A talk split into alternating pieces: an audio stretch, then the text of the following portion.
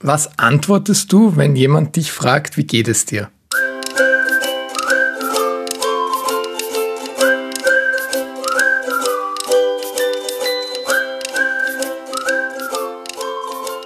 Hallo Fabian. Hallo Gregor. Und hallo liebe Zuhörende. Fabian, heute wird es ein bisschen seltsam, weil ich fange mit einer Frage an, die du vielleicht nicht erwartet hast. Okay. Nämlich, mich würde interessieren, was antwortest du, wenn jemand dich fragt, wie geht es dir? Und ich frage dich jetzt nicht, ich frage dich schon auf der Metaebene. Ja. Ich habe mich ähm, in London habe ich gelernt, ähm, dass dieses How are you heißt gar nichts. Und wenn du wirklich ehrlich darauf antwortest, sind die Menschen eher irritiert. Äh, und umso mehr habe ich mir vor allem, seit ich wieder in Österreich lebe, äh, nicht so gut geht, sage ich es trotzdem meistens nicht oder oft nicht. Je nachdem, wie sehr ich das Bedürfnis habe, weiter darüber zu sprechen oder nicht. Ja, also vielleicht gar nicht so ehrlich, aber das, das stimmt, was, was du da sagst, ähm, wenn man es immer in, in Relation betrachtet. Ähm, und da ecke ich dann oft bei GesprächspartnerInnen an, äh, wenn sie sagen, warum geht es eigentlich immer gut, sage ich, naja, im Verhältnis zu Leuten, denen es wirklich schlecht geht, müsste echt viel passieren, dass ich sage, mir geht's nicht gut. Äh, ja, das ist durchaus ein interessanter Gedankenansatz. Was, was glaubst du, Fabian, wie die WHO, die World Health Organization, Gesundheit definiert? Ja, die beziehen sich wahrscheinlich auf das, ähm, wenn du schon so fragst, physische und mental äh, Wellbeing und hängen es an der Fähigkeit auf, irgendwas tun zu können oder so. Ja, das ist schon ein, ein ganz guter Ansatz. Da gab es nämlich tatsächlich einen Shift vor äh, einigen Jahrzehnten mittlerweile schon. Ähm, es, es, hört sich immer so nah an, wenn man sagt in den 1980er Jahren, aber irgendwie ist das echt schon 40 Jahre her. Ähm, aber da, da gab es einen Shift, weil davor hat man, seit es Menschen eigentlich gibt, Gesundheit als die Absenz von Kranksein definiert. Und das ist ja irgendwie auch logisch, oder? Was meinst du dazu? hm. Ja, das ist, also es erinnert mich an die, ähm, an die Management-Lehre, an die Hygienefaktoren äh, und die Motivationsfaktoren. Und äh, die Hygienefaktoren sind dafür zuständig, oder wenn die erfüllt sind, bin ich nicht unzufrieden, aber ich bin deshalb nicht zufrieden. Dafür brauche ich Motivationsfaktoren.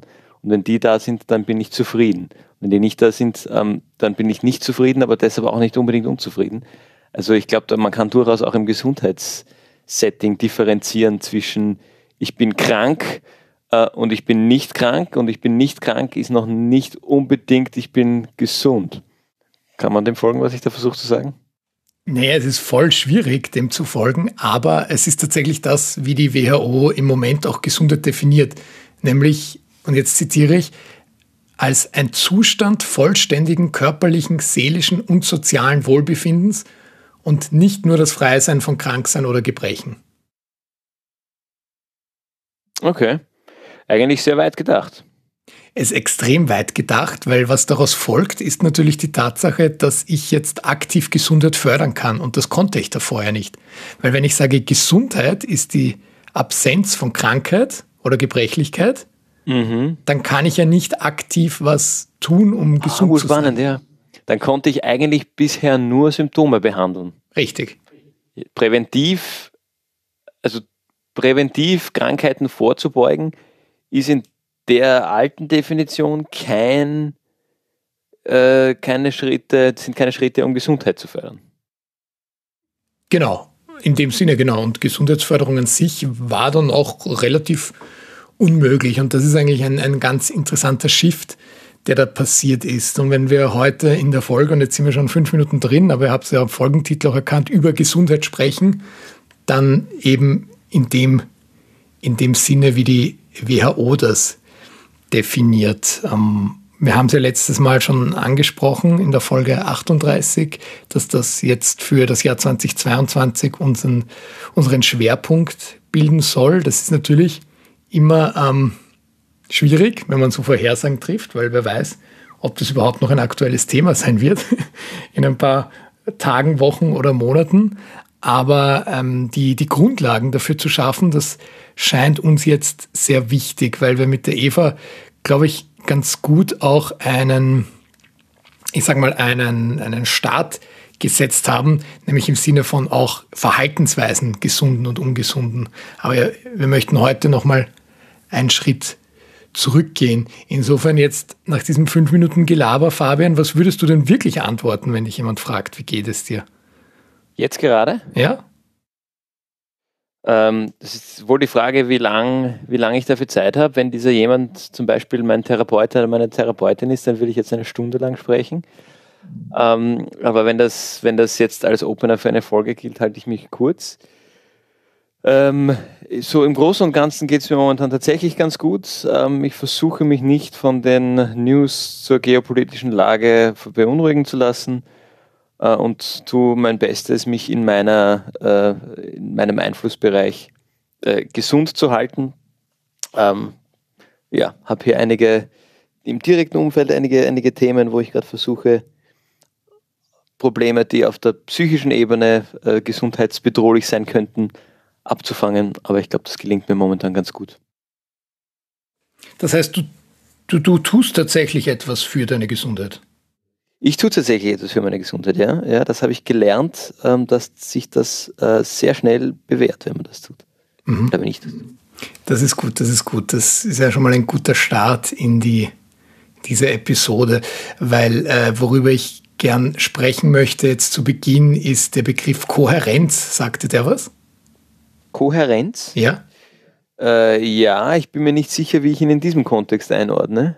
Also ich würde dir sagen, nach deiner Antwort jetzt gerade, ja. bist du ein kohärenter Mensch oder in einem kohärenten Zustand. Okay, was bedeutet das? Also Kohärenz bedeutet im wesentlichen Sinne, dass du mit dir selbst im Reinen bist. Okay. Das ist, ist ein, ganz schön, wenn ich das. Das ist super, das ja. genau. Das ist ein, ein, ein Gefühl von, von allgemeinem Wohlbefinden. Ähm, da gibt es drei, äh, drei äh, Aspekte, die äh, Kohärenz beeinflussen. Wenn wir jetzt von Kohärenz auf persönlicher Ebene sprechen, Kohärenz gibt es natürlich auch in vielen anderen Kontexten. Wir sprechen jetzt aber im, auf persönlicher Ebene. Das ist einerseits die Fähigkeit, Zusammenhänge des Lebens zu verstehen ja, man kann auch sagen, ein Gefühl der Verstehbarkeit. Wir reden dann gleich im Detail drüber. Das ist zweitens die Überzeugung, das eigene Leben gestalten zu können. Mhm. Auch im weiteren Sinne im, im Gedanken einer Bewältigbarkeit. Also zu sagen, ähm, mhm. Aufgaben und Herausforderungen, vor die ich gestellt werde, die äh, traue ich mir zu, zu lösen. Und drittens, ganz wichtig ist der Glaube an den Sinn des Lebens. Also so ein bisschen ein Gefühl der Sinnhaftigkeit, dass das vorhanden ja. ist. Und das äh, kann dein, dein Leben sein, ganz allgemein, aber das kann natürlich auch deine Profession betreffen. Mhm. Das ist ganz spannend, was mir da auf die Schnelle dazu einfällt, dass ja vor einigen Wochen, ich glaube im Standard war das, diese Umfrage, dass sechs von zehn Leuten in Österreich nicht den Sinn ihrer Arbeit sehen. Mhm. Kann man jetzt sagen, vielleicht sehen sie trotzdem den Sinn des Lebens, aber es ist dann eigentlich schwer beunruhigend. Das ist insofern schwer beunruhigend, weil du du sagst so, die sehen trotzdem den Sinn des Lebens, aber wenn wir überlegen, eine Normalarbeitszeit in Österreich sind äh, acht Stunden pro Tag. Wenn man jetzt äh, sagt, acht Stunden schläft man, dann ist das echt ein gewaltiger Teil der aktiven Lebenszeit. Das heißt, wenn ich sage, in diesen acht Stunden sehe ich keinen Sinn, dann äh, ist es schwer glaubwürdig zu machen, dass man einen äh, Lebenssinn ganz allgemein sieht. Ist ganz spannend, dass du jetzt gleich mit dem dritten Punkt anfangen willst, aber das macht ja nichts. Weil wir, wir, wir sind ja weiterhin ja Gemeinwohlgeplauder und das bedeutet ja, dass wir in Bezug auf Akteurinnen und Akteure im dritten Sektor uns dieses Thema Gesundheit heute anschauen wollen. Und das ganze Thema Sinn, das ist natürlich extrem groß geschrieben in dieser Bubble, in der wir uns bewegen. Ist ja auch ein bisschen ein, ein ähm, äh, Treiber, wie wir eh letztes Mal auch besprochen haben, äh, dahingehend, dass im, im Sinne des Sinns oder im Interesse des Sinns viele eigene Gesundheits- äh, oder überhaupt die eigene Gesundheit hinterangestellt wird. Gerade in äh, diesem Sektor. Ne? Ja, also das, das ganze Thema Burnout, also wir haben es auch im letzten User-Blog äh, beim, beim, beim Standard entsprechend auch uns angeschaut. Äh, eine, eine Studie von der, von der WU Wien, wo auch das ganze Thema Burnout in Bezug auf, auf Social Entrepreneurs äh, betrachtet wurde. Das scheint schon auffällig häufig bei, ich sag mal, äh, Führungspersönlichkeiten oder GründerInnen in dem Bereich vorhanden zu sein. Und ein bisschen ist es ja auch logisch nachvollziehbar, wenn ich sage, naja, ich, sobald ich einen Sinn in meiner Arbeit sehe, dann sehe ich auch die Arbeit als Sinn an. Oder war das jetzt zu philosophisch? Ja, ich, also das, ähm, ich sehe die Arbeit als vielleicht einen Sinn meines Lebens. Ich, ich würde nicht daraus schlussfolgern, wenn ich einen Sinn in meiner Arbeit sehe, dass meine Arbeit mein Haupt- oder mein einziger Sinn ist. Mhm. Aber das, die, die, die, die Gefahr, äh, siehst du die schon äh, höher bei Menschen, die, also je höher der, der Sinn Ach so, ja, der, der, ja, der, der Arbeit, also je höher der Sinn, den ich in meiner Arbeit sehe, äh, je höher der einzuschätzen ist, umso größer ist auch die Gefahr, dass ich mich zu sehr in die Arbeit hineinstürze. Ja, nein, das auf jeden Fall, das absolut. Das ist ja auch eben, wie du sagst, genau das, was, was ja mehrere Studien auch schon, ähm, schon zeigen und eben nicht zuletzt diese zitierte Studie von der WU Wien zum Thema Social Entrepreneurship, die das ja auf relativ breiter Ebene abgefragt hat. Mhm. Denkst du umgekehrt, dass Menschen, die wenig Sinn in ihrer Arbeit sehen, sich dann auch leichter abgrenzen können? Boah, ah, spannende Frage, schwer zu sagen. Ich könnte mir einerseits ja, warum nicht? Klar, müsste doch die Schlussfolgerung das sein. Auf der anderen Seite, wenn ich den Sinn in meiner Arbeit nicht sehe und ich muss sie trotzdem machen, hat das ja erst recht ein Frustpotenzial. Also ich kann mir vorstellen, dass gerade dann auch äh, das, das Thema Burnout genauso, ähm, wenn ich gar keinen Sinn drin sehe, eine Rolle spielt. Ja, das ist ein durchaus interessanter, durchaus interessanter aber das klingt jetzt so, wenn wir das so sprechen, das ist eh wurscht. das ist eh wurscht. Ist. Ich weiß ich habe später auch ein paar Modelle mitgebracht, da können wir das dann ähm, kontrollieren. Ähm, kommen wir mal zum, zum zweiten Punkt zurück. Also die Überzeugung, das eigene Leben gestalten zu können, ist ein wichtiger Bestandteil von Kohärenz. Ein Gefühl der Handhabbarkeit oder der Bewältigbarkeit. Mhm. Ja, das, im ersten Moment habe ich mir, mir gedacht, hm, interessanter Punkt, weil ähm, das, das eigene Leben gestalten zu können, da sind wir wieder sehr schnell auf der, auf der Privilegiendiskussion, äh, weil natürlich, äh, das, wie viel kann ich in meinem Leben erreichen und äh, dann habe ich auch oft auch das Gefühl, ich habe das selber gestaltet, hängt ja extrem mit meinen Startbedingungen ab. Aber wie du dann gesagt hast, es geht auch um das Thema der Handhabbarkeit und das Gefühl der Handhabbarkeit, das würde ich wieder weniger ähm, auf den Ausgangspunkt beziehen. Natürlich, wenn ich ganz, ganz unterprivilegiert in extrem schwierigen Situationen äh, oder in einer extrem schwierigen Situation zur Welt komme und, und aufwachse, ähm, wird das weniger da sein, aber das ist ja genau der Punkt, dann ist auch meine Gesundheit eigentlich von Anfang an eingeschränkt. Genau, also der Zusammenhang, der ist schon gut nachvollziehbar. Ja, die, dieses ganze Thema Gefühl der Handhabbarkeit und so weiter, das wird uns später in der Folge, wenn wir über de, äh, den Begriff Resilienz sprechen, noch ganz stark begleiten. Deswegen kommen wir gerne auch direkt schon zum Punkt 1, die Fähigkeit, die Zusammenhänge des Lebens zu verstehen. Das ist interessant für mich, dass das ein Gesundheitsmerkmal ist, weil wenn ich nicht fähig bin, die was sind die Zusammenhänge des Lebens? Also das, das, wenn ich das jetzt ganz groß greife, ähm, spricht es ja eigentlich fast schon auf eine intellektuelle, kann man das auf eine intellektuelle, philosophische Kompetenz und Ebene auslegen, wo ich sage, das ist nett, dass man das kann, aber ich glaube doch, dass man auch gesund sein kann, wenn, es gibt ja immer wieder diese Buschvölker, die irgendwie eigentlich so das ähm, die Zusammenhänge des Lebens vielleicht ganz anders sehen oder verstehen oder nicht verstehen, als wir das äh, tun. Also auf der Ebene finde ich das schwierig, das als Merkmal oder äh, Voraussetzung im Gesundheitskontext zu sehen. Hm, vielleicht ist das tatsächlich der esoterischste Punkt oder, oder nicht unbedingt esoterischste, sondern ähm, der mentalste oder ja, ich will jetzt nicht sagen spirituell, weil dann sind wir schnell im Bereich der Esoterik. Aber dein Beispiel finde ich deswegen genau ganz gut, weil wenn ich, wenn ich äh, für mich in meiner Situation meine persönlichen Zusammenhänge nicht nur verstehe, sondern auch akzeptiere, dann ist es logisch, dass das eine Grundvoraussetzung für ein inneres Wohlbefinden ist. Also so wie wir es vielleicht kennen, Yin und Yang oder mhm, irgendwie ich mhm. bin ich bin in der Balance. Also diese ganzen äh, spirituelleren Ansätze, die, die, die sind ja durchaus auch äh, psychologisch äh, zu begründen. Mhm.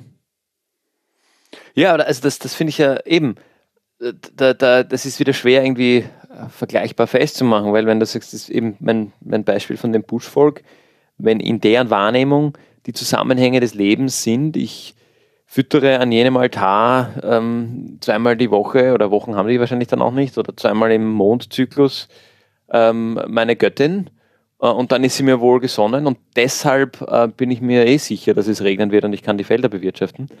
Ähm, dann sind das Zusammenhänge, wo man aus einer wissenschaftlich getriebenen Gesellschaft sagt, das sind keine Zusammenhänge. Da ist bestenfalls äh, ein, ein Zufall da, aber da kann man jetzt keine Kausalität feststellen äh, folglich ist diese Person nicht in der Lage, die Zusammenhänge des Lebens zu verstehen. Ähm, ich würde jetzt aber nicht sagen, dass diese Person deshalb zwingend ungesund ist. Oder? Also, oder, oder ja. Ja, ich weiß gar nicht, ob das ein Widerspruch ist, weil diese Person versteht ja für sich in ihrer Realität die Zusammenhänge extrem gut. Weil sie sagt, Göttin befrieden. Genau, okay, okay, dann sind wir uns da einig. Aber das ist dann halt was extrem Subjektives das ist auf jeden Fall extrem subjektiv. Aber ähm, ähm, deswegen gibt's ja oft, ich, ich sage mal auch aus einer, aus einer privilegierteren Sichtweise, ja oft auch das Erstaunen darüber, dass, dass Menschen, die ähm, vielleicht aus, aus Sicht vom, vom Mittelstand relativ schlecht verdienen und in beengten Wohnverhältnissen sind, äh, trotzdem extrem glücklich sind, weil sie sich noch einen dritten Hund anschaffen in der Einzimmerwohnung.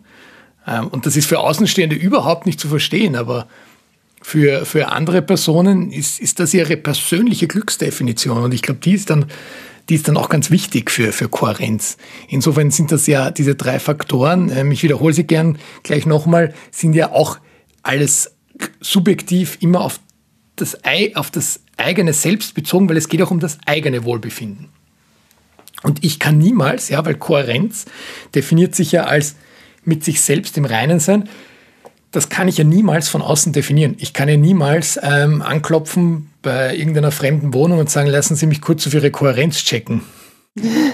Stimmt, absolut richtig, ja. Ja, ja okay, dann, dann, dann natürlich. Und dann sind wir auch bei meinem Bushwalk ganz schnell rein in der, äh, in der subjektiven und das funktioniert dann auch. Mhm. Mhm. Also wie versprochen, ich wiederhole nochmal die drei Aspekte für Kohärenz. Erstens die Fähigkeit, die Zusammenhänge des Lebens zu verstehen. Zweitens die Überzeugung, das eigene Leben gestalten zu können. Und drittens der Glaube an den Sinn des Lebens. Ich will es jetzt aber mehr in die Wissenschaft bringen, weil das ganze Thema Gesundheitsförderung haben wir gesagt, das ist äh, plötzlich möglich, wenn wir sagen, Gesundheit ist etwas, was ich aktiv gestalten kann. Und da gab es die zum Beispiel, also gibt es ganz viele Modelle, ich habe jetzt das von Bühler und Heppeckhausen mitgebracht, die haben äh, für ein Gesundheitsförderprogramm in Deutschland, haben die zehn Kernkompetenzen für die Gesundheitsförderung definiert. Und ich möchte die jetzt Schritt für Schritt einfach durchgehen und wir können uns überlegen, was ähm, AkteurInnen im Social Entrepreneurship Feld, im Non-Profit-Umfeld da äh, auszeichnet oder dafür tun auch, um, das, um den äh, entsprechen zu können. Vielleicht kurz, ich meine, vielleicht wird es dann während den Punkten eh klar, aber zur, zur Klarstellung, Kompetenzen, wer ist der Kompetenz? Ist das jetzt, wenn wir über die Gesundheitsförderung sprechen, wir haben ja vorher über die, die World Health Organization gesprochen, quasi aus öffentlicher Hand, aus der Sicht der öffentlichen Hand, ist dieser Staat oder diese, dieses System kompetent, braucht es diese Kompetenz, um Gesundheit fördern zu können, oder geht es da auch ums Individuelle, auf der individuellen Ebene? Sehr gute Frage, danke, dass du die vorausstellst. Also es geht darum, wenn ich Maßnahmen setzen möchte in meiner Organisation, um gesundheitsfördernd zu wirken, dann muss ich bei meinen Mitarbeitenden diese zehn Kompetenzen fördern. Ich kann auch umgekehrt natürlich sagen, wenn ich ein pädagogisches Programm zusammensetze, was das Label Gesundheitsförderung hat, dann schaue ich, dass das erfüllt wird. Aber wir können es vor allem auch natürlich als Personalentwicklungskatalog sehen. Okay, Personalentwicklung Kontext, ja, finde ich spannend. Genau, oder, oder ganz simpel auch Management-Kontext. Ja. Achte ich darauf oder schaffe ich die Rahmenbedingungen? Und das ist jetzt ganz egal, ob ich mit 20 Ehrenamtlichen arbeite oder ein kleines Startup-Team von drei Personen bin. schaffe ich die Möglichkeiten, dass diese Kompetenzen sich entwickeln können. Mhm. Bei den Individuen. Bei den Individuen. Das heißt, alle, die uns jetzt zuhören, können gerne mal äh, Stift und Papier rausholen und äh, selber mitdenken, inwieweit das bei der eigenen Organisation, in der du tätig bist, auch erfüllt wird. Gehen wir es mal durch. Kompetenz 1 ist die Selbstwahrnehmung, die sich auf das Erkennen der eigenen Person, des eigenen Charakters sowie auf eigene Stärken und Schwäche, Wünsche und Abneigungen bezieht. Ja, spannend, dass es das erste steht. Also das habe ich in den letzten Jahren vor allem über mich gelernt, ähm, anhand ähm, dem, was ich bei anderen Menschen gesehen habe. Das Thema Selbstwahrnehmung und sich selber ungeschönt zu erkennen und auch die eigenen Schwächen ähm, und gewissermaßen vielleicht Unzulänglichkeiten zu erkennen, ist gar nicht einfach. Finde ich spannend, dass das da als erstes steht, weil ähm, ich überlege mal, war jetzt die Akzeptanz davon auch drinnen? Nein, weil das Erkennen ging es ja, oder? Mhm. Es geht um das Erkennen im ersten ja, Schritt. Genau. Okay, ähm, sehr spannend, ja. Ja, also schaffe ich ein Umfeld in meiner Organisation, dass die Mitarbeitenden, sei das jetzt ehrenamtlich oder professionell, ihre eigenen Stärken, Schwächen, Wünsche und Abneigungen wirklich auch erkennen können? Oder schließe ich von vornherein Entwicklungsmöglichkeiten aus? Vielleicht, ja, gehen wir mal weiter. Ich habe da noch ein paar Fragen, aber ich glaube, die hebe ich mir auf, wenn wir, wenn wir gegen Ende kommen. Dass wir okay, mir, mir, mir fällt nur bei diesem ersten Punkt noch ein. Ich habe äh, letztens äh, war ich bei einem Seminar von der lieben Christina dabei, die ja unser Takeover-Episode mitgestaltet hat, den Jahresrückblick zum Thema äh, Wellbeing im Non-Profit-Kontext. Und sie hat ein sehr praxisnahes äh, Beispiel mitgebracht, nämlich gesagt, äh, überlege dir beim, bei der nächsten unwichtigen Entscheidung, die getroffen wird, gerne in der Organisation, aber es kann auch auf persönlicher Ebene sein, mach dir bewusst und antworte, entscheide du. Und sei es nur, wohin gehen wir heute essen? Und spiel mal den Ball zurück. Weil eine Person, die dich fragt, wohin gehen wir heute essen, die befreit sich von dieser Selbstwahrnehmung. Die möchte diese Verantwortung nicht übernehmen. Das heißt, ab dem Zeitpunkt, wo du sagst, entscheide du, entlastest du nicht nur dich selbst, sondern gibst einer Person, die offensichtlich diese Verantwortung dir übertragen möchte, diese Verantwortung zurück. Also und gerne. Zwingst die Person, sich mit sich selber zu befassen, worauf sie eigentlich gerade Lust hat. Genau. Was sie eigentlich gerade essen möchte. Zum Beispiel, jetzt in der, um in dem banalen Beispiel zu bleiben von, genau, wo gehen wir jetzt essen in der Mittagspause. Aber es kann ja auch sowas sein wie ähm, gelbe oder rote Post-its. Und wenn du dir denkst, naja, rot, das ist psychologisch besetzt ähm, und die Leute schreiben dann vielleicht eher abschreckende Beispiele, musst du nicht sagen. Du kannst auch einfach sagen, entscheide du. Und Mhm. Dann musst du auch damit leben, wenn die Person dann rote Post-its kauft. Genau. Und das sagt dir dann aber was über dich selbst. Insofern nehmen wir das vielleicht mit, weil vielleicht passt es zu anderen Punkten auch ganz gut. Ähm, Kernkompetenz Nummer zwei ist Empathie. Also es geht um die Fähigkeit, sich in andere Personen hineinzuversetzen. Das heißt wiederum, wenn wir ein gesundheitsförderndes Umfeld schaffen wollen, dann müssen wir es ermöglichen, dass die Mitarbeitenden ihre Empathie weiterentwickeln dürfen. Mhm. Ist für mich jetzt ähm, no, ein bisschen ein No-Nah-Thema. Empathie muss drin sein. Gleichzeitig ist es halt auch was, was, wo man sich in Erinnerung rufen muss, selbst wenn man es kann, dass man es auch tut. Also, dass man diese Empathie auch lebt. So gesehen, wenn das, der Rahmen da ist, sich darin weiterzuentwickeln, ist das sicher unterstützend in, in dieser Hinsicht, dass man sich, wenn man sich in dem Feld entwickelt, das auch regelmäßig bewusst macht. Mm, absolut. Und wenn ich dir frage, wenn du jetzt mich fragst, äh, wohin gehen wir jetzt nach der Aufnahme essen und ich sage, entscheide du, dann ist deine Empathie gefragt, um dich daran zu erinnern, dass ich absolut keinen Fisch esse. Und äh, meine Empathie äh, wäre aber gefragt, wenn du zu mir sagst, entscheide du, dass äh, du versuchst, möglichst auf Fleisch zu verzichten und es jetzt nicht sehr attraktiv wäre, wenn ich sage, wir waren schon lange nicht mehr im Steakhouse. Also äh, beides ist wieder in diesem äh, banalen Beispiel, äh, wo wir ganz schnell draufkommen, okay, Empathie, das muss mir durchaus auch ermöglicht werden, dass ich Empathie zeigen darf. Spannend. Ja, ja, aber ist für mich weniger, also ich möchte es gar nicht als weniger wichtig darstellen, überhaupt nicht, aber weniger überraschend, dass das in diesen Kernkompetenzen vorkommt. Genau, weniger überraschend, weil natürlich, wenn wir die optimale Mitarbeiterin, die optimale Ehrenamtliche skizzieren, dann steht natürlich Empathie ganz oben wenn wir da mal drüber brainstormen. Alright, äh, Kernkompetenz Nummer drei. Kreatives Denken, das es ermöglicht, adäquate Entscheidungen zu treffen sowie Probleme konstruktiv zu lösen. Okay, kreatives Denken fördern. Das ist ein, kreatives Denken ist eine Kernkompetenz zur Gesundheitsförderung. Mhm. Ja. Auch das, über, also das überrascht mich jetzt wieder ein bisschen, dass es draufsteht und sogar als dritter Punkt. Wieso überrascht dich das? Ah, also, irgendwo macht es Sinn, aber ähm, ich hätte jetzt intuitiv kreatives Denken und Kreativität nicht unmittelbar mit Gesundheit verbunden, weil ja Menschen unterschiedlich kreativ sind und einen unterschiedlichen Drang haben, ihre Kreativität auszuleben.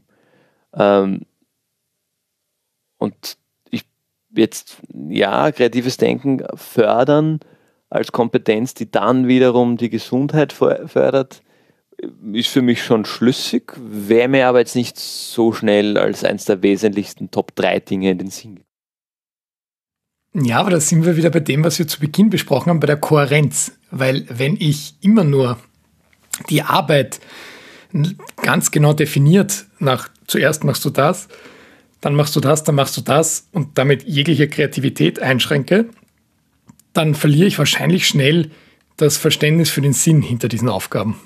Hingegen, wenn ich ein Problem vorgelegt bekomme und mir selber überlegen soll, wie ich das lösen darf, dann ähm, mhm. ist es logisch, dass ich eine Sinnerfahrung ermögliche. Mhm. Genau, wir, wir, merken schon, wir merken schon, das hängt natürlich alles zusammen. All die Dinge, die ich da so vorstelle. Gehen wir gleich zur Nummer vier. Das ist nämlich sehr nahe dran. Da geht es ums kritisches Denken, als die Fertigkeit, Informationen und Erfahrungen objektiv zu analysieren. Ähm, ja, super. Ich glaube, kritisches Denken ist sicher eines der Dinge, das in Organisationen in unserer Zeit nach wie vor in Wirklichkeit, obwohl sie immer so hochgehalten wird, in Wirklichkeit ungern gesehen wird und nicht genug gefördert wird. Weil doch viel Angst mitspielt, wenn meine Leute anfangen kritisch zu denken, fangen jetzt an mich abzusägen oder sie könnten drauf kommen, dass ich keine Ahnung habe von dem, was ich tue. Äh, deshalb will ich eigentlich nicht, dass zu viel hinterfragt und kritisch gedacht wird. Ja, das ist eigentlich ein sehr gutes Beispiel, dass das vielleicht am allermeisten von den bisher genannten ein Führungsthema auch ist. Lasse ich das zu? Kritisches ja, Denken. Genau. genau. Und auch dann wird es plötzlich logisch, weil Personen, die in einem Arbeitsumfeld tätig sind, wo es nicht erlaubt ist, etwas zu hinterfragen, ähm, das sind ja sehr häufig die, die sich beschweren über ihre Arbeit. Ja, ja. Ja, ich finde es auch spannend, was du, dass du das gerade gesagt hast, lasse ich das zu. Weil in dem, in dem Kontext geht es ja eigentlich darum, ähm, das zu fördern. Äh, und also wir sprechen schon über Förderung und die Frage, die sich aber viele Führungskräfte, wenn überhaupt, stellen, ist, lasse ich das zu? Ähm, gar, gar nicht, gar nicht ähm, unterstütze ich das. Das erinnert mich an ein Buch, das ich glaube ich eh auch mal im Podcast empfohlen habe. Ähm, ah, wie das geheißen, das, das Buch von, vom Netflix-Gründer, der natürlich ganz stark Netflix verkauft und, und, und sehr amerikanisch äh, das, das Ganze sehr positiv darstellt, aber der ein Beispiel nennt, wo jemand von irgendeinem anderen Unternehmen angeworben wurde, als irgendwie ins, ins höhere Mittelmanagement irgendwie eingestiegen ist dort. Und gleich sein erster Termin oder einer seiner ersten Termine war eben unter anderem mit dem, mit dem CEO im Raum. Äh, und in dem Raum war auch irgendein Praktikant, und der CEO hat irgendwie vorgestellt, was die nächsten Schritte sind und der Praktikant hat sich zu Wort gemeldet und hat gesagt, ja, ähm, sie findet da Unfug, das macht überhaupt keinen Sinn. Äh, und er, er hält das für absoluten Blödsinn. Und dieser ähm, neue Manager hat sich gedacht, was ist denn das für ein Idiot, der, der ähm, baut hier seine Karriere vollkommen ab. Äh, und dann wurde ein bisschen diskutiert und nach diesem Meeting ist der CEO zu diesem Praktikant gegangen und hat gesagt, hey, super Input, danke ähm, Good Talk sozusagen. Und das hat dieser, dieser neue Manager gar nicht gepackt, dass, das, ähm, dass diese Kultur dort herrscht, weil er total aus einer, aus einer Welt des Politikarbeiten nach, nach Konzernpolitik eigentlich gekommen ist. Äh, und da ist natürlich kritisches Denken und das auch noch zu äußern, absoluter Selbstmord. Genau, wie heißt es so schön, nach oben kriechen, nach unten treten. Das ist ganz offensichtlich nicht gesundheitsfördernd. Genau, ich glaube, da brauchen wir auch nicht viel mehr drüber reden oder mehr dazu sagen. Ja, weil es, es, es passt nämlich ganz gut zum Punkt Nummer 5, die Fähigkeit, Entscheidungen zu treffen. Ja. Ja, das, also mir fällt in meinem Umfeld genau eine Person ein auf die Schnelle. Da gibt es viele mehr, ähm, die sich, äh, jetzt wo ich so ganz, ganz viele ein und ich kann mich auch, habe mich auch selber ein bisschen dabei, äh, dass Entscheidungen zu treffen, das ist, was du vorher angesprochen hast, das Thema Verantwortung, äh, ist, ist schwierig. Und gerade auch wieder in einem organisationalen Kontext, wenn ich die Entscheidung treffe, muss ich nachher den Kopf dafür herhalten. Das heißt, ich schaue lieber, dass ich die entweder woanders hin abschiebe oder nicht treffen muss, weil ab dem Zeitpunkt, wo ich sie treffe, bekenne ich Farbe und gefährde mich möglicherweise damit. Und Entscheidungen treffen, auch im Gesundheitskontext, ist ja natürlich ganz, ganz oft in Wirklichkeit entlastend. Egal, welche Konsequenzen dann kommen. Ich habe wenigstens die Entscheidung getroffen und, und es geht weiter. Die sind ja eigentlich, Entscheidungen sind ja immer so ein bisschen Crossroads, ein bisschen Weggabelungen. Äh, und da muss man irgendwie links oder rechts gehen oder wie viele Möglichkeiten man halt hat. Solange man das nicht tut, kommt man nicht weiter. Ja, und ich finde, Entscheidungen treffen, das ist so die, der erste dieser fünf Punkte, wo wir wirklich auch uns das ganz gut im privaten Umfeld vorstellen können. Weil wenn wir an, ähm, an Situationen denken, wo wir selbst oder Menschen in unserem Umfeld unglücklich sind, dann liegt das oft an entweder der Unfähigkeit, jetzt im Moment eine Entscheidung zu treffen, oder daran, dass man eine Entscheidung äh, bereut, dass man nicht mehr dahinter steht, hinter der Entscheidung, die man getroffen hatte. Ja, ja. Boah, spannend, okay. Das ähm, spielt für mich wieder ein bisschen äh, in den Punkt 1 auch hinein. Weiß ich nicht, ob das da reinpasst. Ähm, ja, ja, selbstverständlich. Ja. Selbstwahrnehmung. Selbstwahrnehmung und dann aber halt auch wenn ich eine Entscheidung treffe und das stellt sich heraus, das war irgendwie nicht ideal, ich habe ja trotzdem zu dem Zeitpunkt die Entscheidung mit dem bestmöglichen, nach der bestmöglichen Möglichkeit und so getroffen, dass ich das tue oder so entscheide, wie ich der Meinung war zu dem Zeitpunkt, dass es das Beste ist. Das heißt, ähm, ja, du hast recht, es ist vielen Unfähigkeit, Entscheidungen zu treffen oder hadern damit. Und ich, das Hadern finde ich halt schwierig. Und das ist, glaube ich, eines der Dinge, die im Gesundheitskontext extrem wichtig sind, ähm, damit leben zu lernen oder, oder sich das nicht ewig umzuhängen, Dinge abschütteln, wenn man halt einen Schaß baut hat, dass man trotzdem glücklich weiterleben kann und gesund. Ja, das passt dann auch wunderbar zur Kompetenz Nummer 6, nämlich zur Problemlösefertigkeit. Mhm. No, na, aber genau das ist auch eine große Frage. Wenn ich Kernkompetenzen für die Gesundheitsförderung entwickeln möchte, dann muss ich auch Raum dafür schaffen, dass ich meine Problemlösefertigkeit ausbaue. Und im Idealfall mache ich das, bevor ich auf ein richtig großes Problem stoße. Ja, genau. Äh, obwohl da wird es jetzt, okay, eine Kernkompetenz äh, für die Gesundheitsförderung, um das nochmal in Kontext zu setzen, ist die Fähigkeit, Probleme zu lösen. Unterschreibe ich absolut, ist sicher nicht einfach. Also schon langsam, jetzt sind wir schon beim sechsten von zehn Punkten, äh, vor allem die alle gleichzeitig zu fördern, unterschreibe ich sofort, ist richtig und wichtig, aber sau schwer. Also ich glaube, das ist wirklich, wirklich schwierig. Da machen dann solche Sachen wie die, die oft belächelnden irgendwie äh, Chief Happiness Officer oder sowas oder Wellbeing Agents in der Organisation, ähm, sofern man groß genug ist, sich das leisten zu können, extrem Sinn, wenn man wirklich nach diesen zehn Punkten versucht, die Gesundheit im Unternehmen äh, aufrechtzuerhalten. Äh, ganz genau. Und es, es, es kann ja auch auf simplerer Möglichkeit sein, wenn ich eine, eine externe Personalentwicklungsmaßnahme mir leiste. Sei das jetzt das klassische Rafting oder äh, Klettergarten gehen, äh, dann kann ich das ganz schnell darauf überprüfen. Aber ich kann genauso gut natürlich sagen, was haben wir eigentlich für eine Meetingkultur? Sind all diese zehn Dinge möglich? Punkt 7 kommunikative Kompetenz, die dazu beiträgt, sich kultur- und situationsgemäß sowohl verbal als auch nonverbal auszudrücken. Also jetzt wird es hochkomplex und extrem schwierig. Wieder sage ich ähm, als, als Gesundheitskompetenz, ja, natürlich. Ähm, aber ich meine, das, das geht dann für mich dann schon in eine Breite, wo man sagt, wenn, wenn ja, sich kultur- und situationsmäßig richtig ausdrücken zu können, ist wichtig, keine Frage. Ähm, und den Raum zu geben, das zu lernen und dorthin zu kommen, auch absolut.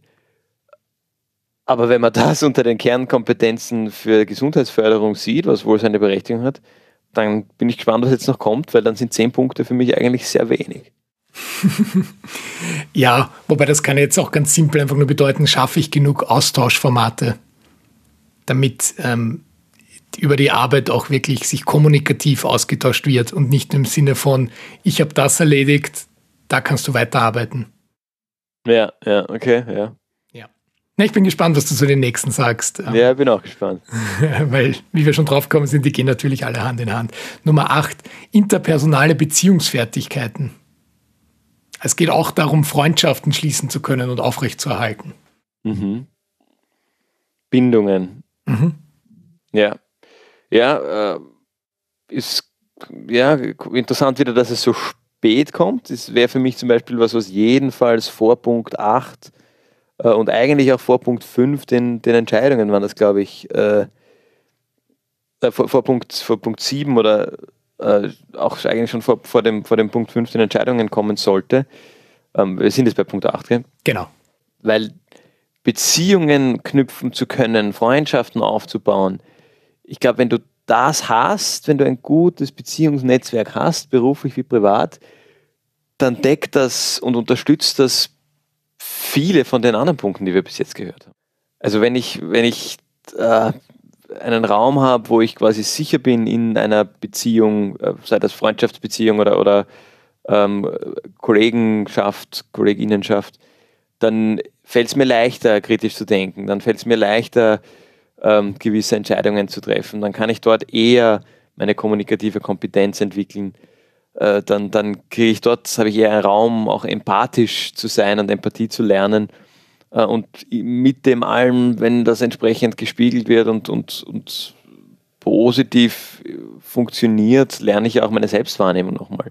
Also das ist äh, ja extrem wichtig und, und glaube ich doch, also wenn jetzt zum Beispiel, wenn ich, wenn ich, ähm, jetzt habe ich wieder vergessen, welcher Punkt das war, aber die, das Thema eh das davor, kommunikative Kompetenz, äh, wenn ich das nicht habe und ich habe aber in meinem Arbeitskreis genug Beziehungen und Freundschaften, dann werden, wird das hoffentlich schnell unterstützend eingreifen und, und meine Defizite in der kommunikativen Kompetenz ausgleichen und mir, und mir mehr Lernmöglichkeiten und Entwicklungsmöglichkeiten dort geben.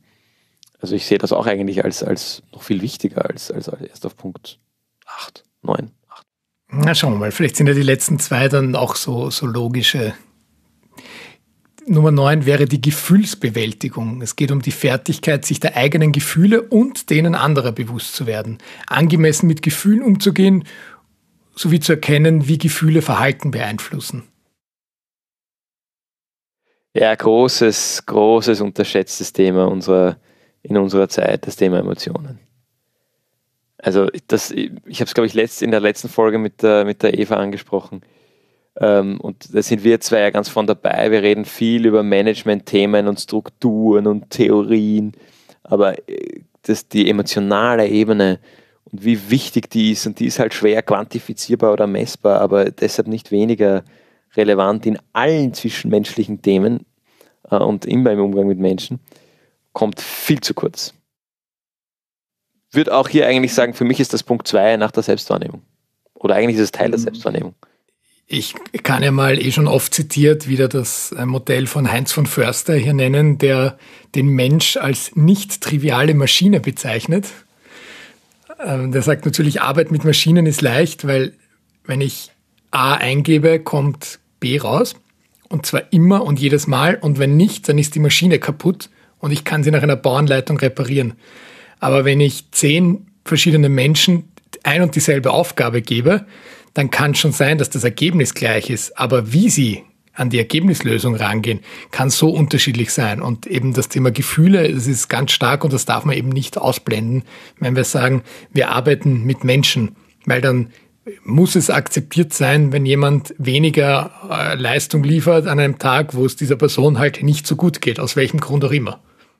Ja, für kurze, kurze ähm, Zitat oder, oder ähm, ähm, Anekdote meinerseits, äh, gar nicht allzu lange Zeit in einem im beruflichen Kontext, äh, als Folgetermin eines anderen Termines ähm, habe ich äh, Kritikpunkte geäußert ähm, an dem Inhalt des, des letzten Meetings.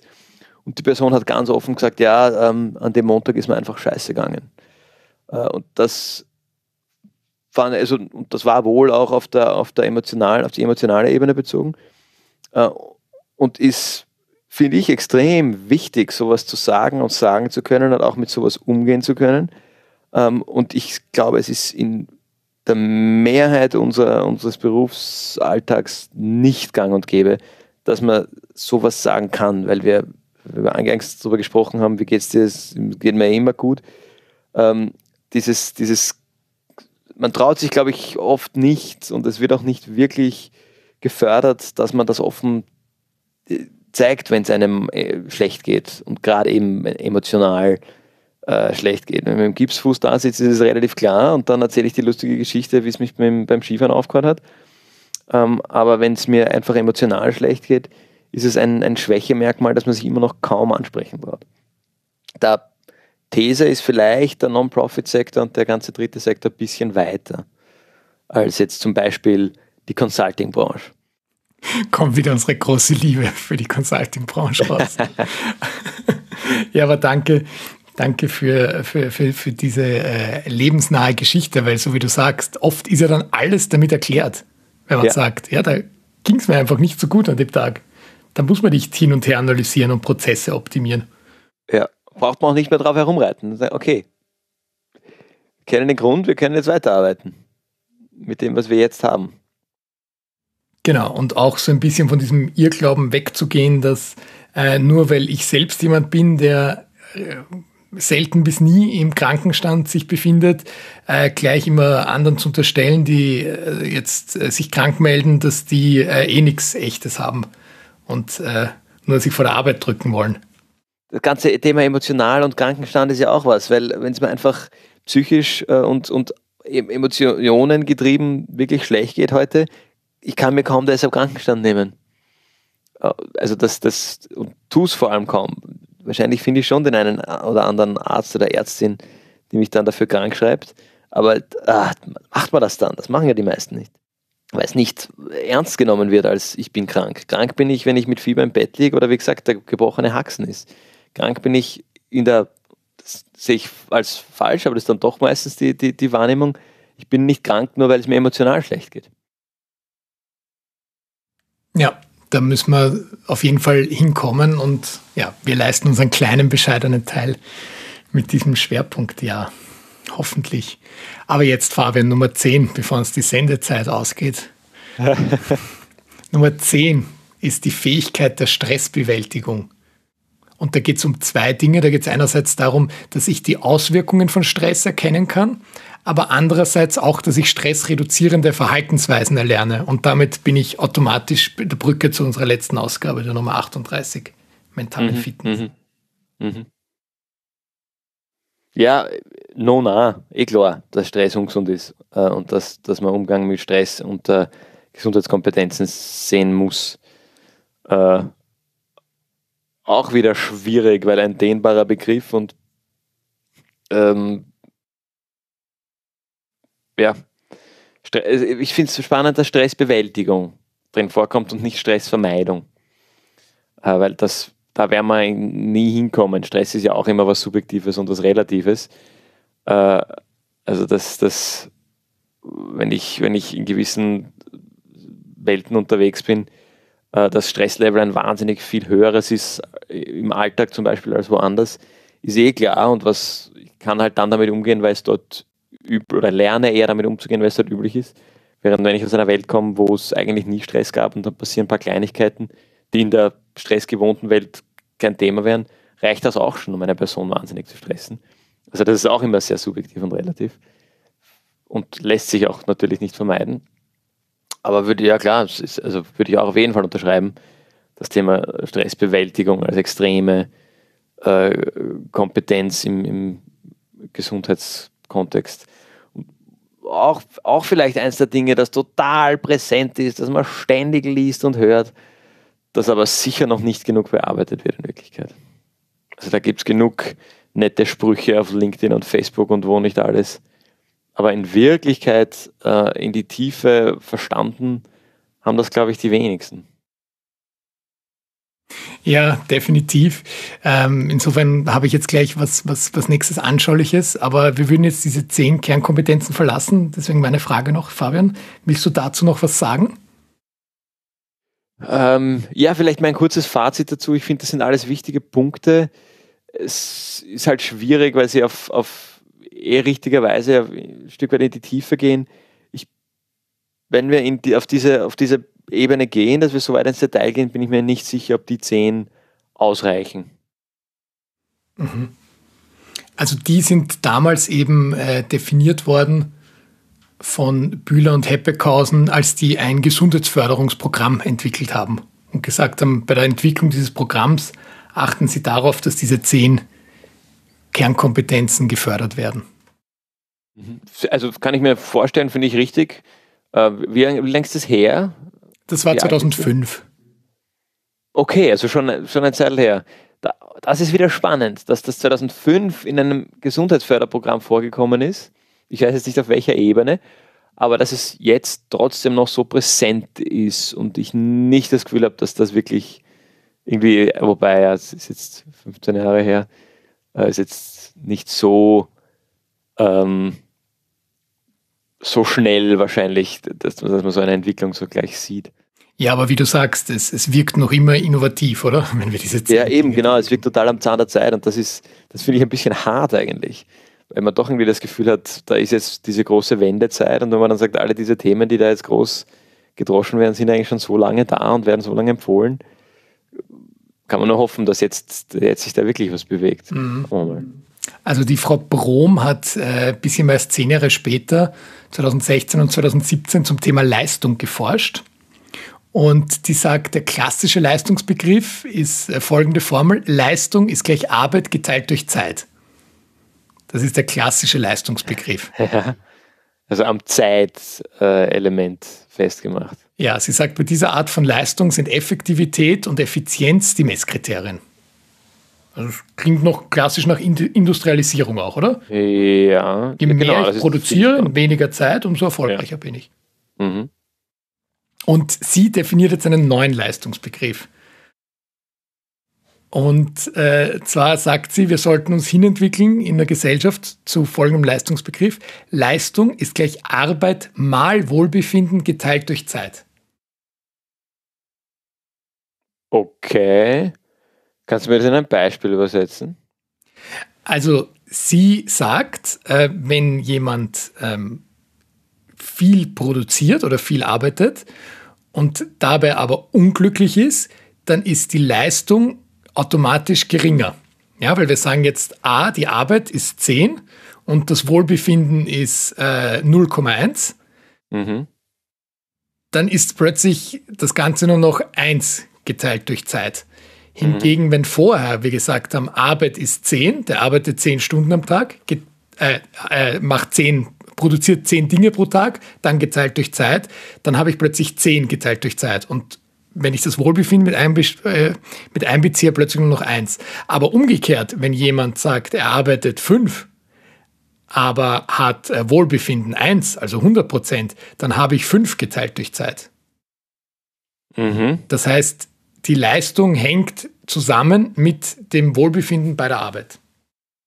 Ja, ein spannendes Modell. Ich stelle in Frage, ob das eins ist, dass du den typischen arbeitgebenden, und da nehme ich wohl auch die Non-Profit-Welt hinein, attraktiv verkaufen kannst. Weil das heißt ja auf den, ähm, auf den ersten Blick, dass, die, dass meine Mitarbeitenden gerechtfertigterweise weniger ähm, Output letztlich liefern. Dass andersrum der, dieser Output auf Kosten deren ähm, mentaler Gesundheit geht, ist ja jetzt ganz hart gesagt mir in meinem Arbeitsumfeld, in, meinem, in meiner Output-getriebenen Firma oder Non-Profit oder was auch immer, äh, ist für mich dann sekundär. Ja, aber genau bei dem Beispiel, Fabian, denkst du jetzt ja nur an die Quantität und ihr geht es darum, einen Shift zur Qualität zu machen.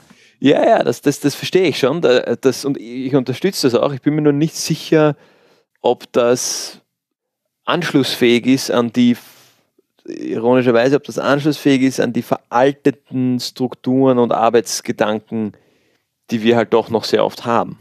Ja, das finde ich spannend, Fabian. Also es gibt zum Beispiel eine Studie von der Universität Warwick, die äh, hat herausgefunden 2017, dass glückliche ArbeitnehmerInnen um 12 Prozent produktiver sind als der Durchschnitt. Und die beziehen sich da auf die ganze Flow-Forschung von dem Csikszentmihalyi, von denen haben sicher schon viele Leute gehört.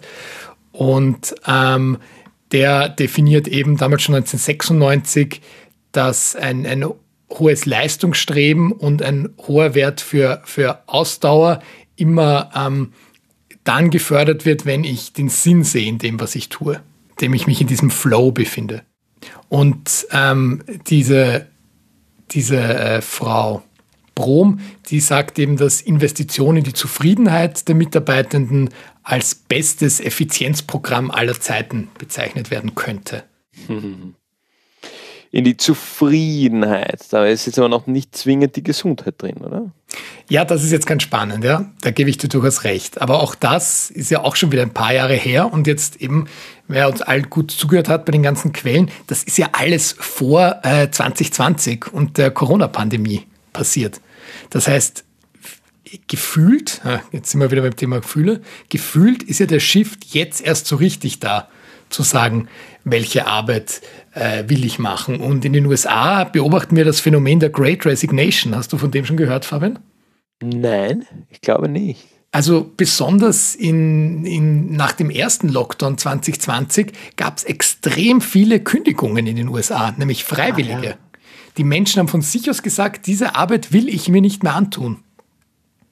Und dieses Phänomen ist in den USA total stark und deswegen sind da jetzt die Unternehmen gerade ganz äh, ganz groß dabei, sich zu überlegen, wie können wir äh, das Wohlbefinden unserer Mitarbeitenden sichern, damit die uns auch weiterhin erhalten bleiben.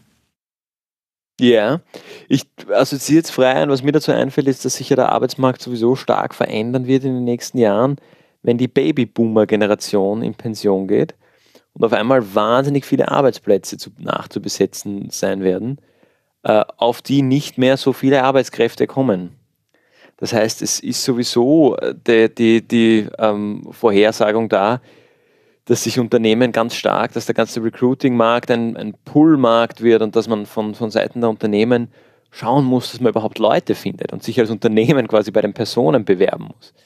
Äh, und das, das spielt da jetzt natürlich extrem rein und ein Stück weit kommen wir wohl damit auch schon in diese Richtung oder befeuert da und, und beschleunigt die Pandemie diesen Trend, dass man halt äh, das, ja, viel mehr auf diese Dinge schaut. Weil bis dato immer noch ganz stark eigentlich, ähm, auch wenn viel die, die Lehre dazu andere Dinge ähm, vorhersagt, viele Unternehmen doch das primäre äh, Vehikel, um Mitarbeiter zu bekommen, war rein der monetäre Aspekt.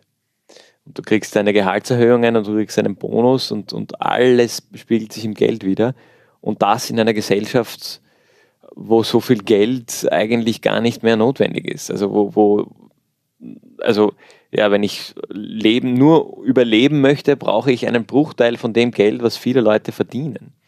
Natürlich ist mehr Geld nett, aber es, es hört dann irgendwann auf. Da gab es vor Jahren diese, diese Ausstellung im MAC in Wien, Happiness vom Sargmeister. Und der hat irgendwie eine Kurve Glücklichkeit und Einkommen gezogen. Ich habe das sicher schon mal erwähnt im Podcast. Äh, und der, bei, irgendeinem, bei irgendeinem Punkt ist mehr Geld nicht gleichzeitig, ähm, macht das nicht glücklicher. Und vielleicht hat die Pandemie dahin geführt, äh, dass viele Menschen das auch für sich verstehen und sehen und danach tatsächlich ihre, sich trauen, ihre Entscheidungen zu treffen und sagen, ich lasse mich nicht mehr ähm, nur für etwas bezahlen, das mich gar nicht freut. Ich mache lieber, mach lieber auch etwas, mit dem es mir gut geht. Ja, sehr viele spannende Gedanken, mit denen wir die Zuhörerinnen und Zuhörer jetzt, glaube ich, entlassen. Ich glaube, das ist ein guter Cliffhanger, weil ich habe euch eigentlich versprochen, dass wir heute über Resilienz sprechen, der Trendbegriff und das Fleisch in diesem ganzen Thema. Ähm, aber wir heben uns das einfach für eine andere Folge auf, oder? Was meinst du, Fabian? Ich glaube auch, wir haben jetzt den, den längsten Teaser unserer Podcast-Geschichte da hingelegt. Ich hoffe trotzdem genug, dass man mitnehmen konnte. Ich habe viel mitgenommen, kann ich sagen. Also war ja stark von dir ähm, vorbereitet und getrieben, die Folge. Danke dafür. Ähm, ich werde noch viel drüber nachdenken, glaube ich. Wunderbar, das freut mich. Dann darfst du mir, während du drüber nachdenkst, empfehlen, womit ich mich in der Zwischenzeit beschäftigen soll. ja, meine Empfehlung ist ähm, ganz im Thema Gesundheit. Äh, äh, kein Buch, kein Podcast äh, und auch kein Video, sondern ähm, in äh, naher Zukunft, wenn man das noch nicht gemacht hat und noch nicht macht, ähm, mal eine Psychotherapie auszuprobieren. Ich habe das letztes Jahr gemacht oder vorletztes Jahr ähm, und, und, bis ins letzte Jahr und ähm, werde das wieder mal machen. Im Sinne der eigenen Gesundheit äh, sich eine, eine Psychotherapie mal gönnen, auch wenn man glaubt, es geht einem doch eigentlich eh gut. Ähm, und vielleicht geht es einem auch gut, äh, ist es trotzdem ein, ein guter Weg, sich mal ein bisschen in den Spiegel zu schauen und alle diese, diese zehn Punkte und mehr ähm, auch mal für sich äh, ein, bisschen, ein bisschen zu lernen. Und zum Beispiel das Thema Selbstwahrnehmung ganz frei äh, kennenzulernen und, und die Frage, wie geht es mir eigentlich wirklich, sich nochmal in einem Rahmen zu stellen, wo man eine Stunde Zeit hat, diese Frage zu beantworten. Ähm, genau, das wäre meine Empfehlung quasi als Hausübung, bis dann die Resilienzfolge kommt. Ähm, probiert es mal aus, es ist die Zeit und das Geld mit Sicherheit wert und das sollte uns unsere Gesundheit auf jeden Fall wert sein. Lieber Gregor, was hast du uns mitgebracht? Ich empfehle eine Online-Veranstaltung und zwar das Pioneers of Change Online Summit 2022. Das findet von 10. bis 24. März unter dem Motto Building Bridges statt. Und das Angenehme an dieser Veranstaltung ist, es gibt so ein Launch-Event und auch ein Pre-Launch-Event, das ist so halb live, aber im Wesentlichen geht es darum, dass Sie in diesem 14-tägigen Zeitraum jeden Tag, ich glaube es sind drei Videos hochladen, die so TED-Talk ähnlich sich mit Themen der, der Nachhaltigkeit und des sozialen Engagements beschäftigen und Sie haben ganz äh, Speaker von Otto Scharmer bis hin zur Leonore Gewessler, also eine ganz große Bandbreite eben von USA bis Österreich. Ähm, und ich habe jetzt schon nur bei den Vorankündigungen schon ganz viele Vorträge gesehen, die mich interessieren werden. Und insofern, wenn ihr es rechtzeitig hört, äh, registriert euch dort, denn für jede Registrierung unter dem Link, den wir in den Shownotes haben, wird auch ein Baum gepflanzt. Also das ist wirklich ein ganz heitliches, nachhaltiges Konzept. Fassen wir zusammen. Worüber haben wir heute gesprochen, Fabian? Worüber haben wir gesprochen? Wir haben über ähm, Gesundheit gesprochen, ganz allgemein, begonnen damit, wie die World Health Organization das Thema Gesundheit definiert und sind von dort gekommen auf das Thema Kohärenz und die drei Unterpunkte davon äh, und haben die, diese Punktelogik dann ein bisschen fortgesetzt mit dem Thema, ähm, wie, wie kann ich Kernkompetenzen, äh, was brauche ich für Kernkompetenzen in der Gesundheitsförderung? Ähm, das war so ein bisschen, glaube ich, das, das Herzstück der, der Folge haben diese zehn Kompetenzen diskutiert äh, und sind zu guter Letzt ähm, jetzt noch zum Thema äh, Leistung im Gesundheitskontext gekommen und was, wie, wie man Leistung definiert und wie man es vielleicht definieren sollte. In diesem Sinne können wir eigentlich so gut wie in keiner anderen Folge euch alles Gute wünschen. Bleibt gesund und bis zum nächsten Mal.